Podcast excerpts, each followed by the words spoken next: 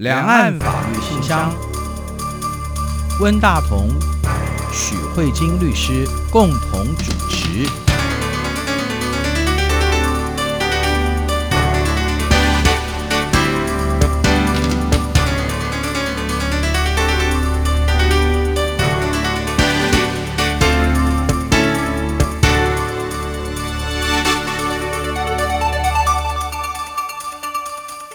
各位听众好，这里是中央广播电台两岸法律信箱，我是温大同。听众朋友大家好，我是许慧晶许律师。台北地方法院在今年的十月三十号做了一个大家都蛮重视的一个判决，嗯。啊，就是在民国一百零三年的时候，就是为了反对立法院快速的通过服贸协议哈，嗯，然后引起了学生还有民众哈，嗯，就是冲进立法院占领了立法院，那时候所造成的一连串的这个示威抗议活动，嗯，然后在警民冲突的过程当中，有一些民众受到警察的暴力对待，然后这些学生也好，还有一些民众还。包含一些民代嘛，他们就针对于警察的暴力执法提出了一些诉讼。那十月三十号这个判决好像是国家赔偿，嗯，而且法院还判了民众是胜诉的，所以就是给这一些提出诉讼的人，每一个人数字不等的这个钱嘛，好像有上百万嘛。就整个来说，台北市警察局要赔偿一百一十一万。一百一十万。这个案例，我想在法律上应该有蛮多值得讨论的地方，嗯、而且在社会上也有很多。因为刚现在刚好又是选举嘛，哈，所以有有一些候选人就会说，法院这个判决会不会打击警方的士气？啊、嗯，内政部长还说这件事情其实是意思就是说要让马政府来负责。嗯，好，好像是不是我们的政治人物都觉得这个判决好像对警察都是有打击的？哈、嗯。可是实际上的状况是不是这样？我想许律师，我知道你有参与过太阳花的这个学运的辩护嘛，哈、嗯嗯，所以我想你对这个案子应该非常的关心哈。所以你这个案子的判决书你看了吗？我看完了。是哈，你觉得这当中最主要的内容是什么？嗯，我想再让听众朋友大概了解一下，就是。嗯我们现在目前说的太阳花学运，它大概是几个事件所组成。嗯、第一件事情是三一八的示威，这个是学生冲进立法院，对，占领立法院。对对对，那这是第一件事情。然后第二件事情呢，是因为占领立法院，学生得不到政府的回应以后，嗯、那到了三月二十三号，三二三的这个行政院的部分。攻占行政院，但是不太一样的地方是，攻占行政院这个地方是不合法的，因为他们没有申请合法的集会游行，对对，然后就直接去攻占行政院，然后攻占行政院还也破坏了行政院的一些相关的公务机关的设备啊等等的。那接下来是四一一的游行，那这个四一一也是有一些非法集会的情况出现。那在整个太阳花学运落幕之后，学生、公民团体以及相关的政府机关其实彼此之间都有诉讼。嗯哼。那三一八占领国会的这一个部分，啊，立法院没有对任何一个学生提告。OK。所以这一个部分基本上三一八的这个占领立法院的活动算是平衡的。嗯。学生没有告国会，国会也没有告学生。嗯哼。但是比较大的争点是在三二三的部分，嗯，因为在三二三的这个攻占行政院的活动之中。那这里面就产生了一个相当高的冲突。嗯、首先呢，警察为了要驱散这个非法集会的民众的示威，嗯、就有使用就是据学生说过当的警力。但是呢，学生有很多时候在。抵抗警察的部分的话，被警方认为他们是在妨碍公务，非法集会又妨碍公务这样子。所以，我们其实陆续在过去的两岸法律信箱，其实这几个案子都有介绍。第一个是政府，就是行政院告学生妨害公务、毁损国家机关、入侵住宅是。这个案件呢，是在两岸法律信箱也有介绍过这节目。嗯、这个部分的话，也是一样，由台湾台北地方法院，嗯、他认为学生并没有故意毁损的原因，是因为学生正在实践一种叫做公民不服从的运动，嗯、所以判决部分学生并没有妨碍公务而无罪。的这个判决，这是第一个。对，这个我们在节目当中有介绍过。对，第二个是学生，然后以及相关的团体，他们有运作一个就是江宜化杀人，这这是学生告政府，然后也告了当时的警察，他们告他们故意杀人。对，对，这个我们在两岸法律信箱也有提过。那时候我们也有去分析这个社会运动的策略。对啊，是不是他是无罪的哈？对对，是不是要用杀人还是过失伤害？那杀人因为一定不可能。对，就是没有杀人的意图。后来，台湾台北地方法院也是认定，就是政府机关的这些首长们并没有杀人的故意，这样子。好，那接下来就是第三个案件，就是今天我们想要介绍案件，就是学生除了刚才有告政府呃首长还有相关的执法人员杀人以外的刑事案件以外，学生同时也对执法过当的警察及警察机关提起。国家赔偿的诉讼，哦、认为国家在执法的过程中，嗯、不当的对人民施予暴力，嗯、那这个造成人民的损害，这是属于国家犯错，所以应该要争取国家赔偿。是。那这是今天主要的主题。那国家赔偿，其实，在我们两岸法律信箱，其实也介绍过蛮多次的。嗯嗯、我们之前介绍的国家赔偿，主要是针对在冤狱的国家赔偿。嗯哦、那其实，当我们提到国家赔偿的时候，不论是冤狱，或者是像这种警察执法不当的情况，你都可以知道，这是一个关于国家犯错，所以国家赔。嗯、那国家犯错这件事情，嗯，所以。告的对象就不会是特定的公务人员，嗯、因为公务人员本身他是代表国家在执法的，所以我们在看到这一个判决的时候，法院有花一点时间是在论证赔偿的机关是谁。啊、我们看不到任何一个具体的警察名字，嗯，啊，比如说警察王小花，他去打了某一个小朋友这样子，那他就不是王小花去赔这个市民，而是台北市警察局。局做一个赔偿机关，要去赔偿这个市民。嗯、是，那这一点是关于国家赔偿的一个最主要的部分。嗯、那这是一个行政的状况。那在这个法院的判决里面，因为我觉得温大哥刚才有提到。就是有很多政治人物，嗯，还有就是警察局，他们其实也会认为说，我那么辛苦的在执法，对啊，那法院竟然判决我们还要赔钱，然后认为说这样的一个判决是打击警方士气。那我觉得这里面呢，嗯、呃，我们刚才也有提到说，学生三二三的这个攻占行政院其实是一个非法集会，嗯、所以其实，在法院一开始，他第一个。新政就先处理这个问题。嗯、法院其实非常清楚的直接说明，嗯、学生今天的集会游行是有政治诉求的，但是只可惜学生的集会游行是没有经过主管机关核准的。对、嗯，那为什么？因为他们选择在行政院旁边，那边是高管制的地方，禁止区，不可以。对，对原则上是你可以表达政治诉求，但其实不宜在那个行政院周边了。那所以法院其实一开始就很清楚的告诉大家说，嗯、学生三二三攻占行政院这个游行是非法的。是的，所以其实法院一开始就已经批评学生，你是在做非法的集会。嗯、那法院就说，非法的集会，我们国家目前有哪些法律可以去处理非法集会的问题呢？嗯、法官就参照了相关的法条见解，就是说，主管机关应该要命令解散。嗯、那他也肯认。警察也可以用强制力的方式把人民解散掉。那法官就说：“那这个强制的行为。”哪些可能是可以呢？因为现在所有的争议就是把民众打爆，嗯哼，这个也是强制力啊，对对，不然这个不是强制力是什么？难道要一直跪下来求你说拜托，请你离开吗？所以法官现在就说：好，那我们现在要去讨论什么是合法的强制力，什么是非法的强制力？因为法官说，你就算要驱离。解散非法集会的游行，但是你还是要用合法的强制力，所以法官就说，这个强制力可能是你可以把就是手勾手的民众分开，嗯、然后或是把他们抬离或拉开，你可以出手。嗯、法院的意思是说，你不是。嘴巴讲讲不动的时候就莫可奈何，嗯、你其实是可以把他们搬离。嗯、可是法官就说，那如果是搬离的过程中，因为学生已经是抵死不从嘛，嗯、所以你在搬，然后又是搬一个跟你对抗的人，你可能在搬的过程中，大家会有一些肢体的摩擦。法官说，这个真的是没办法。嗯，所以法官在里面认定很多这种肢体的摩擦，他都认为不算是执法过当。是，嗯哼，而是法官也在里面发现说。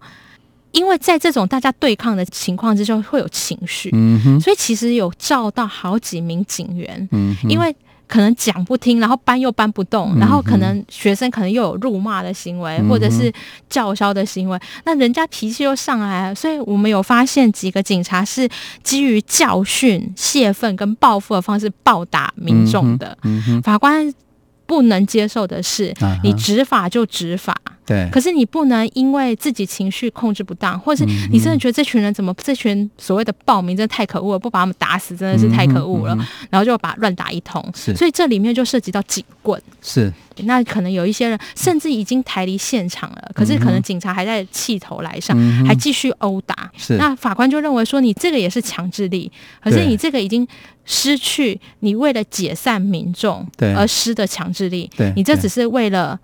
就是你有情绪打，想要打死人，对对对，对 已经超越了那个界限。对，你是想要报复他们，或者是想要宣泄你心中不满的的情况去打他。法官说，这个是完全。嗯，不应该被赞同的。对，他已经逾越了法律给他的授权的范围，对啊，就是说他失去了那个分寸，应该是这样说，对，失去那个分寸，可以这样说。对对对，嗯、因为我觉得这一件事情不是只有在台湾才会发现的，嗯，因为其实任何一个集会游行的场合，不论是合法的集会或非法的集会，嗯、可能都会面临到警民冲突的状况。是的，对，因为如果以我们现在看香港的话，嗯、也是一样有。类似的状况，对，我们每一次看到新闻的时候，首先我自己的习惯都会先确定这是一个合法集会还是一个非法集会。嗯嗯、那我们看到新闻，有的时候也是可以看到香港的警方有举牌请他们离去，对，对对。那也有看到香港的警方尝试着想要驱离民众，但是我们真的也看到很多影片里面，嗯，你有时候真的是觉得那个跟驱离民众有什么关联性吗？对。对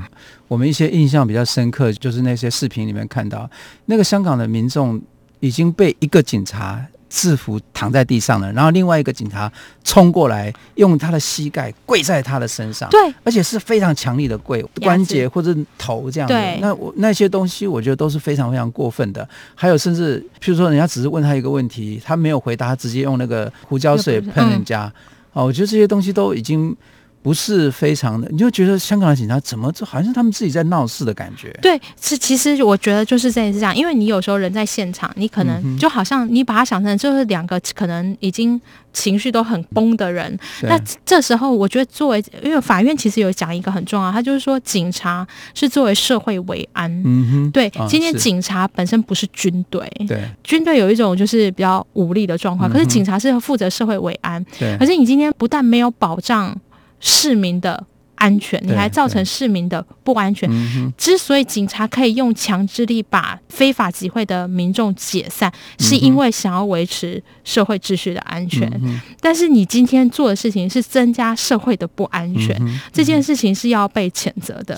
所以其实我们台北地方法院一开始就界定，有一些擦伤，有一些受伤，有一些乌青。甚至有一些破皮，嗯、那些都是你在冲撞难免会有的，那是可以接受的。对，法院就说你有受伤，其实警察也受伤，嗯、大家都受伤了。对对对。但是这件事情，你基于像温大哥讲到的，就是已经一个人被制服，你还过去暴打他，嗯、或者是他其实已经手无寸铁，你还用胡椒雾喷他。嗯法官是谴责这一类的行为，好，嗯、所以这件事情，我觉得是除了台湾的法院判决以外，其实其同样的状况在香港也是一模一样的。是是。那第二个，我觉得还有一个有趣的点是。警察在执法的时候，是不是要穿着制服，嗯、或者是出示自己警徽或身份证件的规定？嗯、因为这里面也成为一个很重要的议题。因为其实那时候，呃，有些警察是有穿警装的。那因为随着示威的人群越来越多，所以一时半载又没有办法把所有的民众都解散掉。嗯、所以这时候，警察从会从各地调派很多远警来支援。嗯、那有一些人可能就是穿着比较深黑色的服装，嗯、要把呃学生带离。嗯、那这时候呢，学生就指控这是黑衣人。嗯、他们认为警方在搬离他们的时候，并没有告知学生说他是警方。OK，哦，是，嗯，这个也是违法的。对，对，那可是这里面，我们台湾的法院并没有直接说警方没有穿警察制服或者是标示警徽是违法的，嗯、因为这里面录影带有显示，嗯、这些人虽然不是穿全套的制服或是出示相关的警徽，嗯、可是他们呢是配合总指挥官的口令在做事的，嗯、所以我们的法院里面是有提到说，可能有一些人服装不一定及格的人，嗯、他是跟着。实际上有穿警装的人一起在里面的，那随着有穿警装的人一起在行动的，所以呢，应该理论上民众可以理解他们是警方代表警方的人在执法，因为法院有说，因为有时候在集结人力的时候，可能真的没有办法那么样的完整，因为是有紧急情况。那我觉得这一件事情。也蛮有趣的，因为我们如果对照香港的话，我觉得可能有一些，嗯、呃，比如说像这个白衣人的事件，嗯、是不是可以认为是警方的代表，还是他们是所谓的打手，嗯、或者是一些不明人士？可是我觉得我自己看到的新闻的部分的片段，是白衣人在打的时候，警察其实是。不去参与的，是，是。对，我觉得这一点跟对照，就是说，呃，台北地方法院勘验的录影带，嗯嗯、发现我们有一些部分的警察没有穿着完整的制服，嗯、可是他是配合整个总总体的指挥在进行，嗯、也接受现场指挥官的指示，是，我觉得这一点。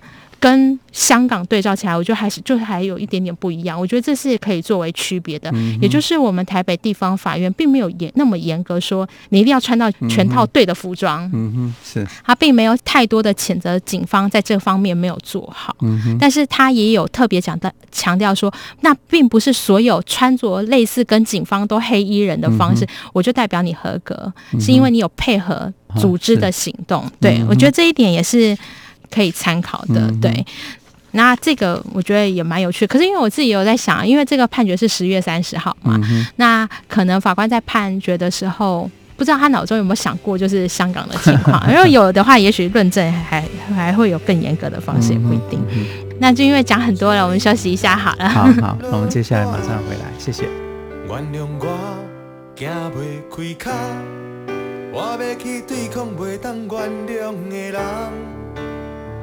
歹势啦，爱人啊，袂当陪你去看电影。原谅我行袂开脚，我要去对抗欺负咱的人。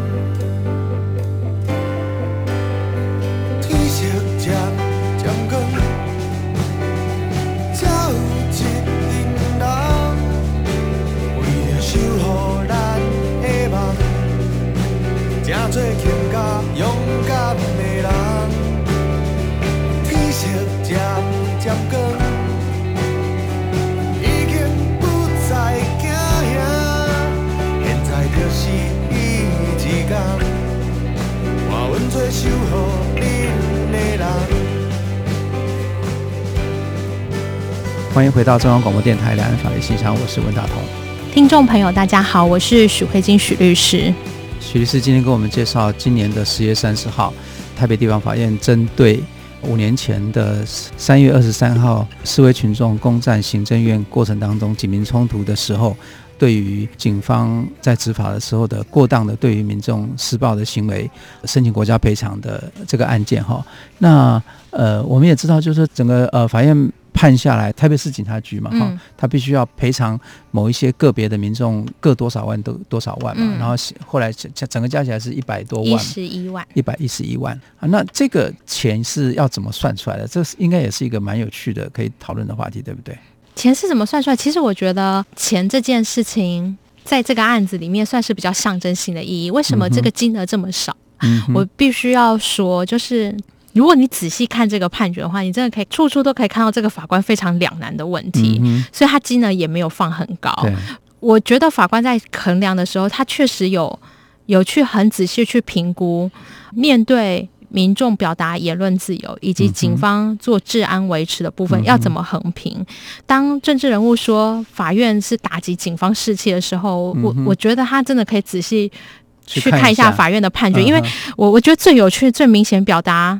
法院为难的立场就在等一下我现在要讲的这一段里面。嗯、因为如果假设以社会运动或者是说支持学运学生的立场来说，会觉得这个法官的判决有点为德不足。嗯，对。那我就举一个例子，嗯、因为呢，其实这里面就像温大哥讲的，学生的受伤，其实也有提到一个抗辩很有趣，就是说。因为场面很乱嘛，调到了录影带呢，那呢有很多不同的警察打的，嗯。嗯、那甚至具体是哪个警察打的，可能都拍的不是很清楚，那角度模糊什么的。嗯、那那一个人是不是警察，嗯、还是怎么样的，其实都还不是很确定，因为那个现场又暗暗的，嗯、然后状况也不清楚，所以这时候呢，如果依照正确的。啊、呃，游戏规则，因为我们台湾的国家赔偿是放在民事诉讼法里面，嗯、依照民事诉讼法的方式在处理。嗯、那民事诉讼法的特色是什么？是。要求权利的人，你要负举证责任啊。所以你如果要主张国家违法，那这些被打的学生，你就要负责举证到确确实实，究竟是哪一个人？是哪一个人在哪里？怎么打？那你的伤势，你现在全身有很多伤，他是打你哪一块，造成你的受伤？有没有证据证明他拿警棍打你的右肩膀在哪里？嗯哼，你就要讲那么确实。嗯。那这个部分的话，如果没有这样这么确实的东西，学生就会败诉。嗯哼，我们的法院法官就在里面做了衡量，他就说：“可是你这个名字叫国家赔偿，哎，嗯，国家赔偿这个是带有。”公法的色彩是跟国家有关的，啊啊、是，可是这很有趣哦。如果你是国家赔偿，真正走行政法的法律的诉讼的话，嗯、是国家自己要出来证明我没有打人。哦，呃，我觉得这是两件完全不一样的事情。啊同样是要赔的事情，一个是民众要证明你有打我，嗯、证明不到你有打我就跟我无关。嗯哼，如果是走公法性的色彩。是国家要去证明我没有打人。如果国家没有办法证明我没有打人，国家要赔。啊哈，是是完全。哦，对对对，我有看到有人谈到这个问题，就是说我们的国家赔偿居然是一个民事。哦，他认为好像有一点问题哦。原来法律师就是想到是这个，对，对，对，因为你依照这样的逻辑系统玩，其实胜败真的差很多哎。太难了，对。那我们每一个人被警察打的时候，哪想到这个警察到底是谁？对，因为你其实很难直接举证啊。那所以这个是一个，就是说今天你适用哪一种举证程序，基本上会决定你的成败，有一个很大的。我觉得这它就是一种基因的概念，嗯、就如果你是用公法程序的基因，可能民众比较容易获胜；是你是用民法程序的基因，民众就不太容易获胜。这样子，嗯、那这个法院呢，其实我觉得还蛮有趣的。他就说，在这里面呢，他觉得应该要做一个折冲。嗯、他说，既然它本质上是国家赔偿，嗯、它应该是具有强烈的公法性色彩。啊、但是呢，是法官他说。我也不能完全忽略我们的立法者让他走民事的程序，嗯、所以我在这里面的举证责任做了一点调和。嗯、我还是认为学生要举证，但是呢，我不要求学生举证到百分之百。啊、哈法院就说，只要学生是在那个现场，然后呢有被打，嗯、而且其他也有一些证人去证明说是穿着警方的人打我。虽然学生不一定可以具体的。去举例说出来是哪一个人打在哪里，嗯哼，但是只要有大概盖瓜在那个场合被打，然后高度的可能是警方打，嗯哼，那法院就认为算是有举证，嗯哼。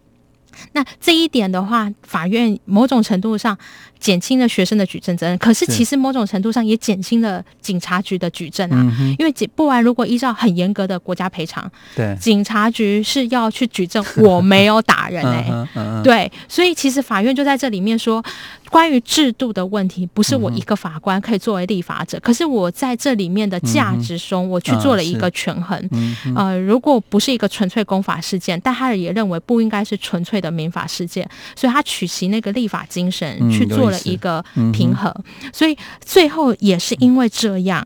是法院有把学生的举证程度稍微降低一点点。嗯、那我觉得金额之所以不高，因为据我们看到，总共受到赔偿的人是十四个人，嗯、那平均是落在一个人十万，其中有一个人是赔二十万，嗯哼，所以其实金额真的不高。就是你经过这么长的一个缠讼，你看这才第一审判决，从一零三年六月之后到现在已经五年多了，然后经过这么长的一个司法诉讼，耗掉那么劳心劳劳力的费用，然后经过五年多才告诉你说，哦，我被警察打了一个人十万到二十万之间，其实金额真的不多，可是拿律师费都不够。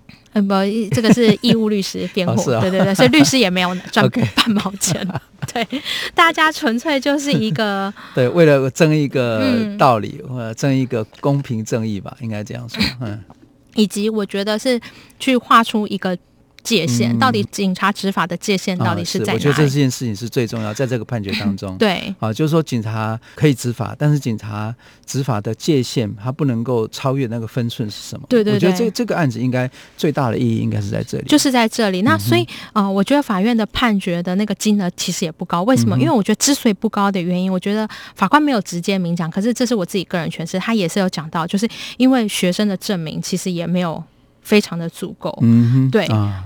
这一件事情，我觉得也连带的影响这个，嗯每一个人受伤的状况，可能没有赔偿很多。嗯，那所以我才说，也许如果比较激进的社会运动者，他可能会认为法院为的不足。嗯，警察这么可恶了，对啊，欺负民众，怎么只有判这一点点？嗯，但是同样的，警察会觉得说，你们就是非法集会，我就是又要强制驱离。为什么还要赔钱这样子？那我觉得法院其实在里面有做了一个价值的取舍。嗯、那这个案子，我觉得是这样子。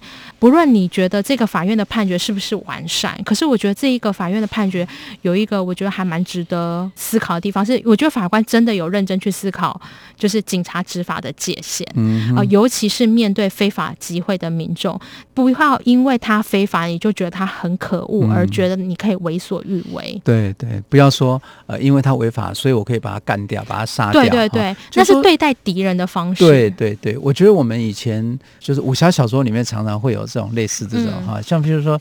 只要你有犯错，就就可以把你杀掉。嗯、可是没有问说你犯的到底是什么错，你的犯错的程度是什么，对不对？对啊，对，尤其是警方在执法的时候，甚至还没有经过审判，嗯、所以警方这这种依照自己行政公权力，就觉得对方很可恶，我就是欺负你。其实这是一个这个我们台湾这个法院一直念之在之想要处理的界限。所以法院有说非法集会有非法集会的处理方式，但再怎么处理方式，你都不能过当。不能丧失比例原则，是而影响到这个市民的安危。那我觉得在这个时间点啊，去讨论台湾这个地方法院所做出来这个关于太阳花学运的案件，其实我觉得还是有它的意义，因为其实。台湾现在可能好一点点，可是你看香港，嗯、它这个呃示威游行的活动还在继续。对，其实警民的冲突都一直存在。对，呃，没有说学生一定对，警察的执法一定错。可是为什么那么高的警民冲突，嗯、然后很多的示威游行民众没有办法接受警方的方式的原因，我觉得很大部分就是在你维持安全的措施，你不能夹带报复性的色彩，去把这种情绪。还给这个民众，我觉得这是一个非常值得深思的地方。是，如果以香港的这个目前这个经验来看的话，就是。呃，香港的民众基本上已经把香港的警察形容为暴警或者黑警哈，而且我们也看到太多太多的视频，就是那个警察确确实实是非常没有分寸的攻击民众，嗯、而且甚至我甚至我们会怀疑，如以我们台湾在集会游行的看法，我就觉得说，因为台湾的台湾的大部分的集会游行，警察都是在维持秩序，他不是一个介入者，对，就是他基本上就是在维持这个，甚至他在引导民众说啊，你们要怎么走怎么走哈，嗯、就是说让这个。集会游行可以，民众的诉求可以合理的表达，嗯，然后也让它和平的结束。基本上，我觉得就，就台湾的经验来看，就说我们的集会游行其实也非常的多。我们集会游行警察的角色，基本上你会你会觉得说，他不是跟民众冲突的，他是协助民众表达意见，然后和平的结束。所以，我们台湾人上完街回家就睡觉啊，基本上我们不会抱持着那种害怕、畏惧，甚至就说我们只是表达意见，我们是参与。用行动来参与政治，可是并不是在对抗。可是你看，香港今天的演出来的，变成是说，警察跟民众形成一个非常强烈的对立，嗯、啊，甚至警察本身就是让那个整个运动没办法停下来的一个非常重要的一个一个原因。嗯，所以我我也觉得，看起来是香港这个惨况，不晓得什么时候才能够结束哈。那相对的也看，我觉得说我们台湾的呃，就是针对五年前这个集会游行所做出这个判决，确实也可以做出一个比较吧，或者说也值得大家去参考，就是说。这个整个社会，那个警民之间的关系到底要怎么处理，其实是值得大家做一些参考。这样子，嗯，那今天节目就到这里了，谢谢徐律师，谢谢温大哥，也谢谢各位听众，我们下周再会，拜拜，拜拜。